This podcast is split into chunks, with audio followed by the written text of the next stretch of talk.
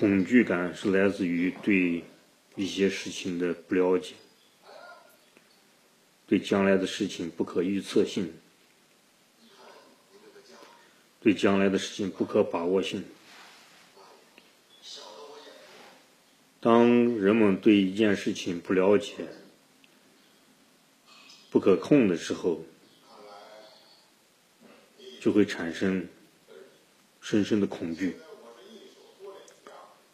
比如，SARS 病毒流行时死了很多人，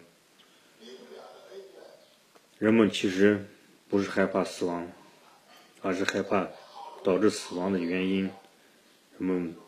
无法解决，恐惧的是对这件事情没有具体的方法解决。当任何事情发生的时候，只要有应对之策，人就不会慌张；也只要有应对之策，就有心胸有成竹的信心。人很难得有先见之明，还没有结果的事情，能相信他将来必有其预想的结果，这样的人少之又少。这就叫远见。大多数人都没有看到的时候，你看到了；大多数人没有做到的时候，你做到了。都有先人一步，远见卓识。这种精神是什么？眼力是从什么时候锻炼出来呢？这是从日常生活之中慢慢积累起来的，是从经验中得到的，是从书本上得到的，是从。他人的经验中得到的，是从别人的智慧中得到的，可借鉴性很重要。如同开车在晚上，我们脑子里面知道要去哪个地方，但是看不到那个方向，只有车灯照在前面一百米的方向。我们根据一百米的距离，一步步的去实现我们没有看到的预期的结果目标，最终达到目的地。这就好比是实现目标的过程。我们开始对目标模糊不清，概念也不清。但是做着做着，就越来越清楚，越来越清晰。想象力、创造力创于先于你的行动之前到达目的地。其实我们有两种方式到达目的地，一个是在没有。得出结果之前，你的想象力已经到了，已经想想到了那个结果，然后就是实实在在通过时间的积累，踏踏实实做出来的，达到那个目的地，达到那个结果。有些结果是让人振奋的，有些结果是让人沮丧的。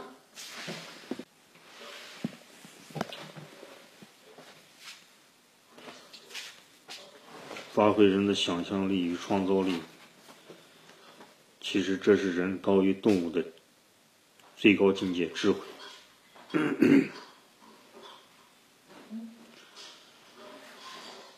把实现目标的过程，其实是一种智力的游戏，是一种自己对将来的一种把握。人的一生。要做命运的舵手，要自主自立自强。那么就需要有远见与卓识。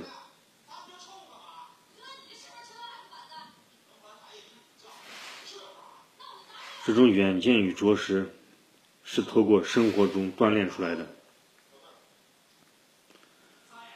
不是从书本上学来的，是经过生活的锤炼练就的这一身本事。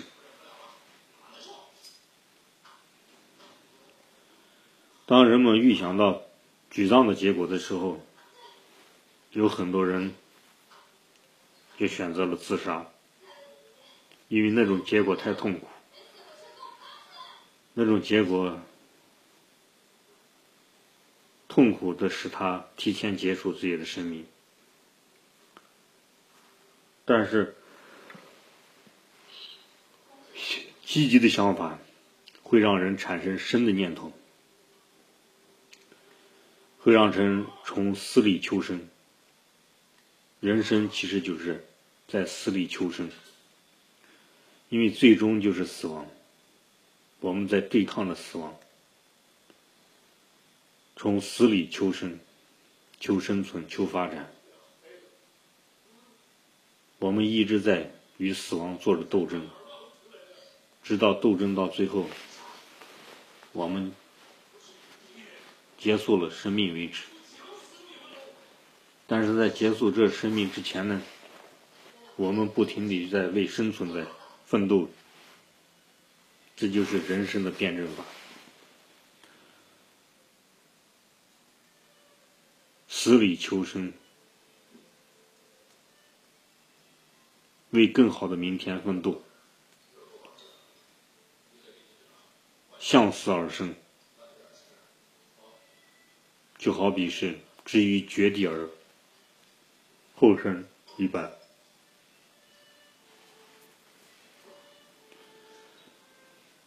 人生其实就是一条死路，从生到死就是一条死路，绝路，就是这条绝路，让人处于绝境而后生，重生。立于绝境而奋起，至于死地而后生。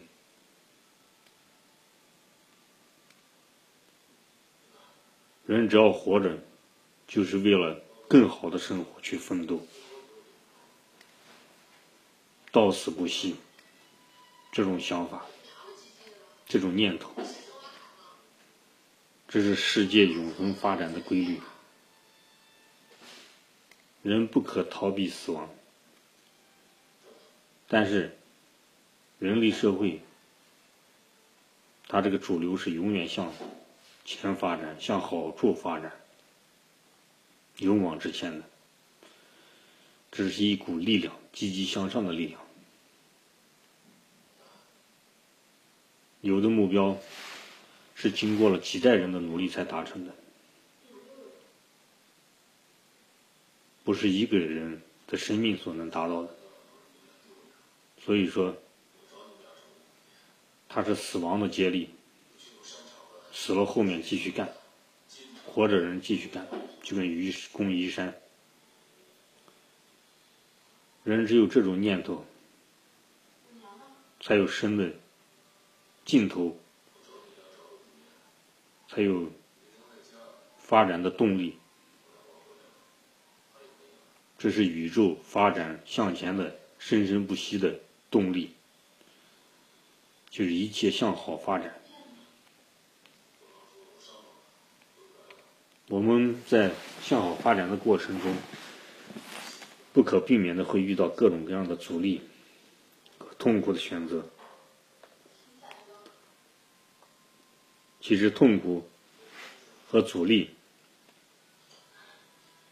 是用来提高向前发展的更强的动力的一种另一种方式。所以说，抑郁症让人思考了很多人生的深刻的哲理。让人反思人生，反思奋斗的过程，规划未来，实现梦想，并超越梦想。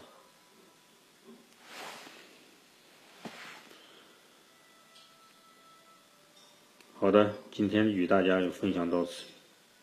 我的微信号是马明霄八八八，马超的马，明天的明，枭雄的枭，马明霄拼音字母马明霄八八八，欢迎来信私聊，我将拉入大群，共同交流，共同探讨人生，共同探讨抑郁症，共同探讨抑郁症的应对方法。